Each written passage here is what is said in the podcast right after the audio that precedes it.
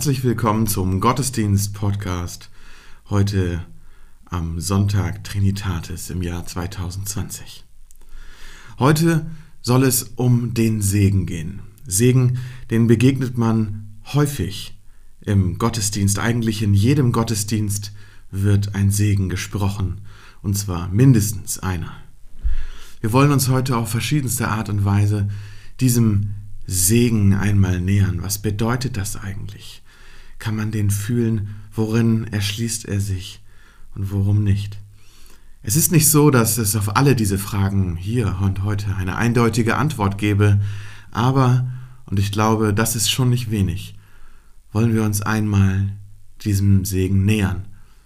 Vielleicht nicht, was er genau ist oder auch nicht ist, aber vielleicht, wie es sich anfühlt so ein Segen. Und vielleicht ist das mehr, als genau verstanden zu haben mit dem Kopf, was er denn theoretisch, akademisch betrachtet, sein könnte. So lasst uns diesen Gottesdienst feiern im Namen Gottes, des Vaters und des Sohnes und des Heiligen Geistes. Amen.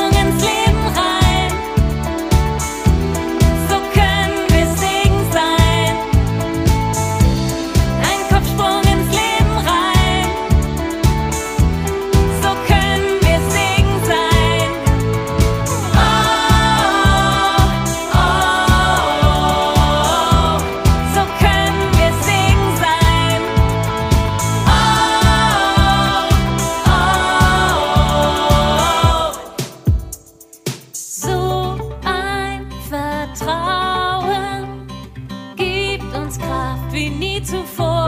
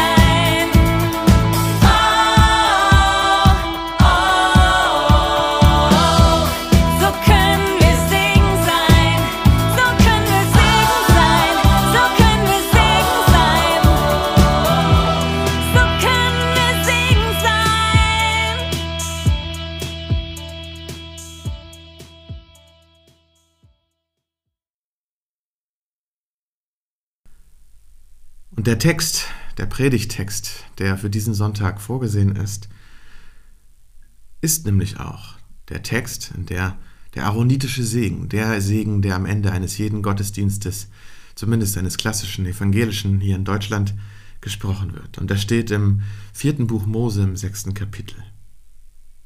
Und der Herr redete mit Mose und sprach, Sage Aaron und seinen Söhnen und sprich, so sollt ihr sagen zu den Israeliten, wenn ihr sie segnet.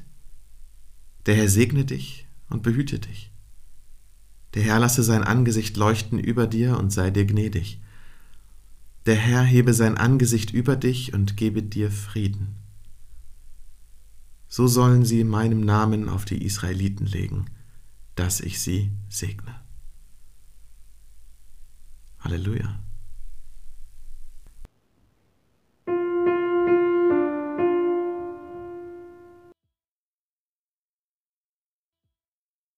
Die Gnade unseres Herrn Jesus Christus und die Liebe Gottes und die Gemeinschaft des Heiligen Geistes sei mit euch allen. Amen. Der Herr segne dich, behüte dich, lasse sein Angesicht leuchten über dir und der Herr sei dir gnädig.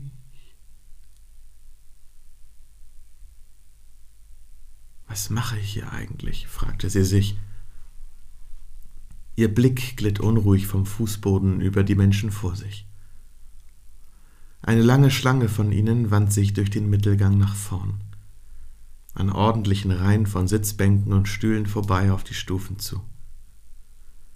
Das Klavier spielte ein paar zurückhaltende Töne und verwischte somit die wenigen Geräusche in dem großen Saal. Nur ein paar gedämpfte, unverständliche Worte wurden ganz vorne geflüstert. Was mache ich hier eigentlich? fragte sie sich erneut, während sie unruhig ihr Gewicht von einem Bein aufs andere und wieder zurückverlagerte. Sie war eigentlich niemals besonders religiös gewesen. Die Sache mit der Kirche gehörte zwar irgendwie schon mit dazu, da wo sie aufgewachsen war. Man wurde getauft, konfirmiert und so weiter, klar. Aber sie konnte nicht sagen, dass die Sache mit Gott jemals so richtig ihrs gewesen war. Sie hatte sich sogar kirchlich trauen lassen. Damals. Bei dem Gedanken daran verzog sich ihr Mund zu einem kurzen, schmerzvollen Lächeln. Hat ganz offensichtlich auch nichts genützt. Umso mehr fragte sie sich wieder einmal, was sie geritten habe, hierher in die Kirche zu kommen. Der Pastor hatte damals bei der Trauung viele schöne Worte verloren. Über die ach so großartige Liebe zweier Menschen und natürlich über die Liebe Gottes, die zwei Menschen verbindet. Wenn sie ehrlich war, hatte sie gar nicht so viel von ihrer eigenen Trauung mitbekommen. Sie war so unvorstellbar nervös an diesem Tag und hatte sich die ganze Zeit Sorgen gemacht, was alles schiefgehen könnte. Sie musste fast laut lachen bei dem Gedanken daran. Ob die Musiker rechtzeitig kämen oder ob die Hochzeitstorte wie bestellt aussah, sie schnaubte angesichts dieser lächerlichen Gedanken. Hätte sich mal lieber fragen sollen, ob das wirklich die beste Idee war, sich mit dem größten verdammten Arschloch der Welt zu vermählen. Sie hätte es alles schon sehen können, wenn sie denn gewollt hätte. Er hatte auch damals schon zu viel getrunken. Sie schloss die Augen. Aber geschlagen hatte er sie noch nicht. Und betrogen auch nicht. Und all die anderen Sachen, Gott, was war sie blind und dumm. Mit einem Schaudern richtete sie sich auf und schob die dunklen Gedanken beiseite. Das war jetzt vorbei. Endlich. Nach Jahren endlich vorbei. Jetzt hatte sie endlich ihr eigenes Leben zurück. Nun ging ein neuer Abschnitt los.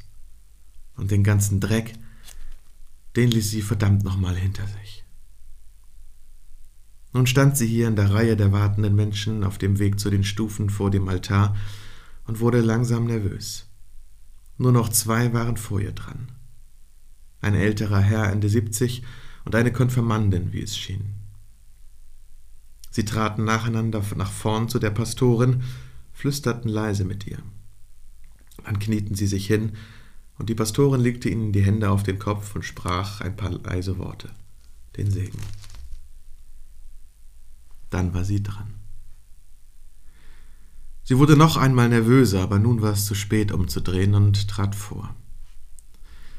Die Pastorin blickte ihr in die Augen. Möchtest du den Segen für etwas Spezielles erbitten? Fragte sie freundlich. Nein, also ja, ich habe gerade eine schwierige Trennung hinter mir, hörte sie sich sagen. Er hat mich geschlagen, platzte es auf einmal aus ihr heraus, und sie spürte, wie ihre Stimme brach und eine Träne ihre Wange hinabrann. Das hatte sie überhaupt nicht geplant. Die Pastorin nickte und wies auf das Kniekissen. Die Frau kniete sich hin. Der Talar der Pastorin trat an sie heran, sehr nah. Sie schloss die Augen, spürte das Gewicht der warmen Hände der Pastorin auf ihrem Haar und hörte die Segensworte. Es war, als zerbrachen alle sorgsamen Mauern in ihrem Herzen, die sie in all der Zeit mühsam Stein für Stein errichtet hatte. Es war ein, es war ein Dammbruch. Träne um Träne fiel bebend auf ihren Pullover, und sie hörte sich leise schluchzen. Sie spürte, wie sie leichter und leichter und leichter wurde.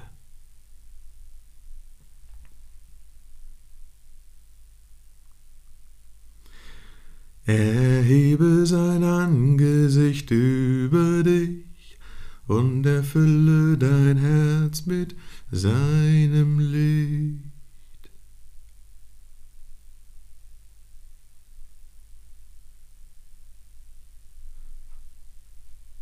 Er hatte gewusst, dass dieser Moment eines Tages kommen würde.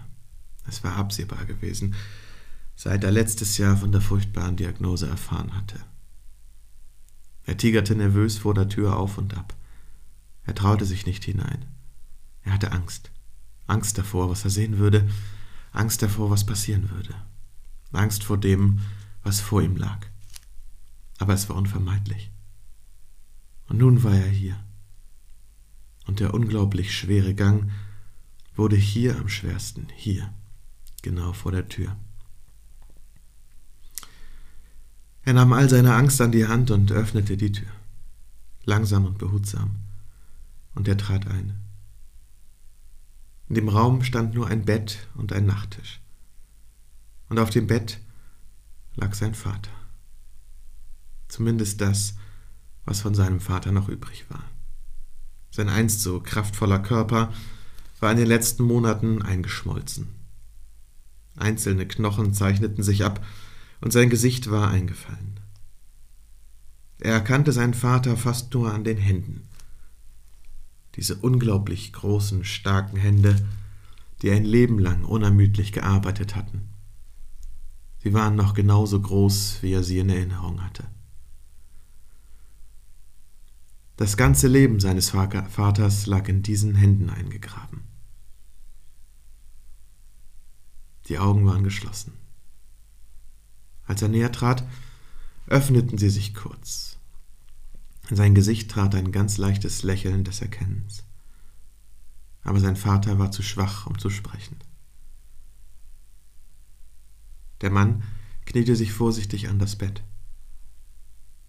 Hallo Papa, flüsterte er.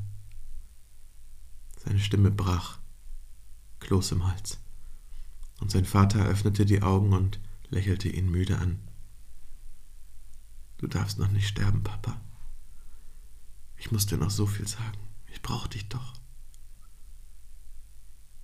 Und er fing leise an zu reden. Der Kloß im Hals war da und doch irgendwie weg.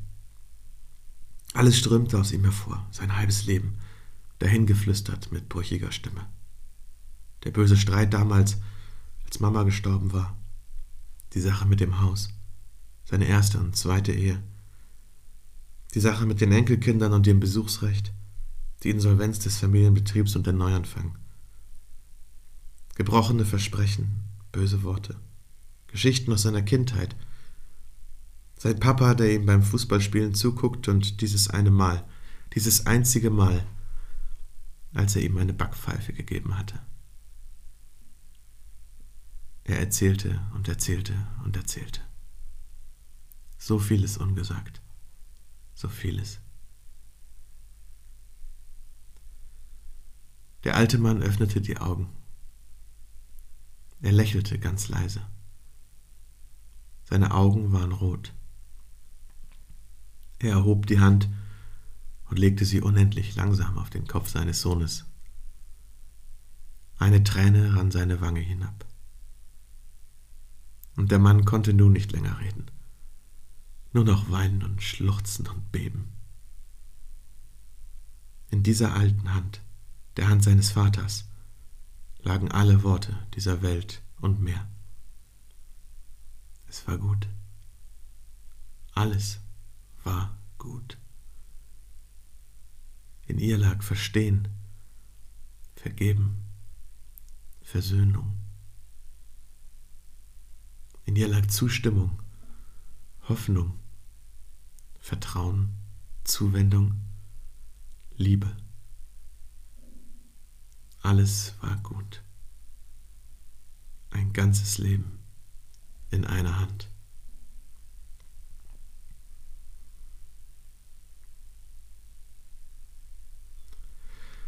Tiefer Friede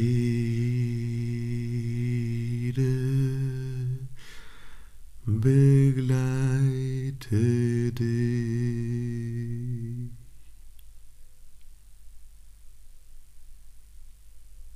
Amen.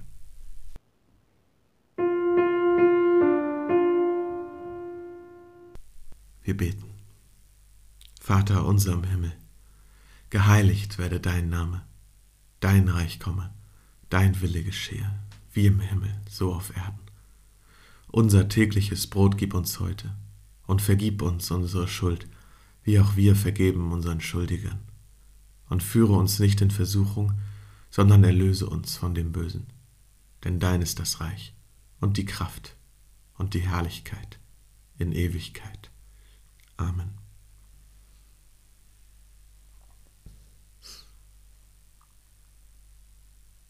Geht hin in dem Segen unseres Gottes.